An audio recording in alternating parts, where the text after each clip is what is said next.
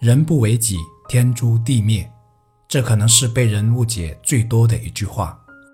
要理解这句话，只需要理解其中一个字的含义就清楚了，那就是“为”字。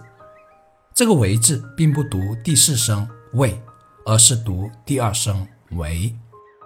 中国的文字博大精深，同一个字有不同的读音，不同的读音有不同的含义，所以常会出现误用和误解。这句话的真正含义是：一个人要是不修为、不修身、不提高自己的修养，那么天将诛之，地将灭之。当然，这是我个人的通俗理解，可能和别的解释有些出入，但我认为这个解释对自己来说很好，最起码是很有用的警醒。人要是不为己，天地都将不容。也就是说，人如果不修为，便不能很好的在这个世界上生存。我所理解的修为有两种概念，一种是自强，另一种是自律，两者很相似，也是相辅相成的。自强表现为自身的成长和进步，自律表现为自我的约束力。首先说第一种自强，清华的校训是。自强不息，厚德载物。关于厚德载物的话题，我在之前的一期节目中有跟大家分享过。虽然我不知道自己那样子分析到底对不对，但最起码那样子解释对自己是最有帮助的。今天我再来分享我对自强不息的理解。天行健，君子以自强不息。这是一句我很喜欢的话，读起来都很有劲，能时刻警醒自己要努力向上，要积极上进，而不能自我松懈、自我放纵。大家只要稍微想一想，就应该知道，一个时常松懈的人，一个没有激情的人，一个时常自我放纵，一个对自己没有要求而苟且于眼前的人，是很难立足于一片更广阔的天地的。这个天地便是在这个茫茫人海中做出一番事业、一番成绩。通俗的理解就是很难挣到钱以提高自己的生活水平，或者只是一时有钱而已，甚至会越活越阴暗，越活越堕落。这种状态就是天地难容、天诛地灭的一种表现，其根源正是因为他种种的不自强。大家可以好好品味一下“自强”两个字，是自强，不是强。自强和强是不一样的，自强是内在的强大，而不是外表表现出来的强。外表强而内在弱是人生大忌，也同样会导致天诛地灭的，因为它的实质还是不自强。总而言之，自强表现为内在的不断进步和成长。从而达到内在的充实、富足和安详、平和，而不是靠外物维持种种强，来表现种种虚夸的进步，否则不可能长久。再来说修为的另一种自律，这个话题之前的一期节目也跟大家分享过。那不自律怎么会变成天诛地灭呢？我认为是在为所欲为之后。为所欲为是自律的反面，也就是不修为了，想怎么干就怎么干，或者说恣意妄为。我发现这种现象还挺普遍的，也可以理解为任由性子，或如一些人所说的那样解放天性。可是啊，人是从动物进化而来的，人之所以能在动物界脱颖而出，是因为人进化出来了大脑皮层。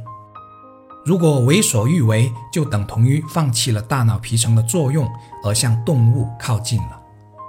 而动物性就是人的最大天性，比如贪图眼前，对自己没有要求，与人冲突，自私自利，没有自我的约束力等等。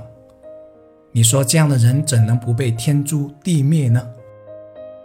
沉迷于花天酒地是一种为所欲为。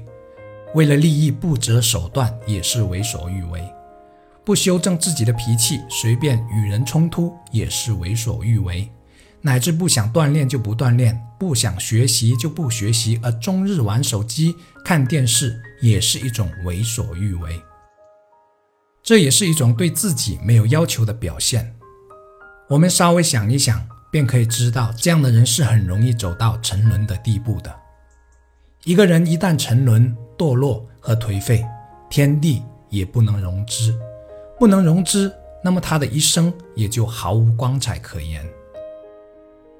还有一种为所欲为的表现，就是老子天下第一的狂妄。这种人往往会最快成为天诛地灭的对象。以我比较浅薄的经验，我就已经发现，像这种活的看似很拽的人，往往下场都不太好。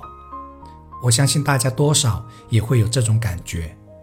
就是那种总感觉自己很牛的人，结果往往并不那么牛，甚至下场很惨，因为这不符合天地之道，不符合天地之道，当然会被天诛地灭了。总之，人生就是一场修行，一个人应该是越活越开阔，越活越健康的，生活水平和人生品质也是随之提高的，提高的前提正是这个“为”字。要是没有这个为，人生会如一条处于相同高度的直线，一眼就能看到尽头。这点我是挺有感触的。有些朋友是没有修行，或者通俗的说，是没有成长进步这个概念的。所以相隔十几二十年再见时，还是和从前一样的思维观念，格局很小，思考问题也很片面。这就是没有为己的结果。为己，为是修为、作为，这个己是自己的内在。借用《道德经》的一句话：“天之道，利而不害；圣人之道，为而不争。”我想，我们今天所说的“为”，多少也是这句话中的“为”字的意思。那是一种自我境界的不断提升，且这种境界离不开的正是刚才说的自强和自律。在以不争不害之道利益他人，从而不断提升和丰富自己的外在。所以，我们外在的提升是靠自己成就他人的多少来体现的，而不是自己为自己的名利地位不断争夺，甚至为所欲为可以获得的。人不为己，天诛地灭。这句话当然还有其他很多种解释，不过我不是做学问的。而是想实实在在地吸取对自己有用，同时也希望对其他人有用的道理，所以我才保持着自己对这句话的解读，因为这样的解读才是对我的人生有所帮助、有所启发的，也才是励志的。我是谢明宇，如果您觉得节目有用，可分享给更多人，这也是对我最大的鼓励和支持，感谢感恩。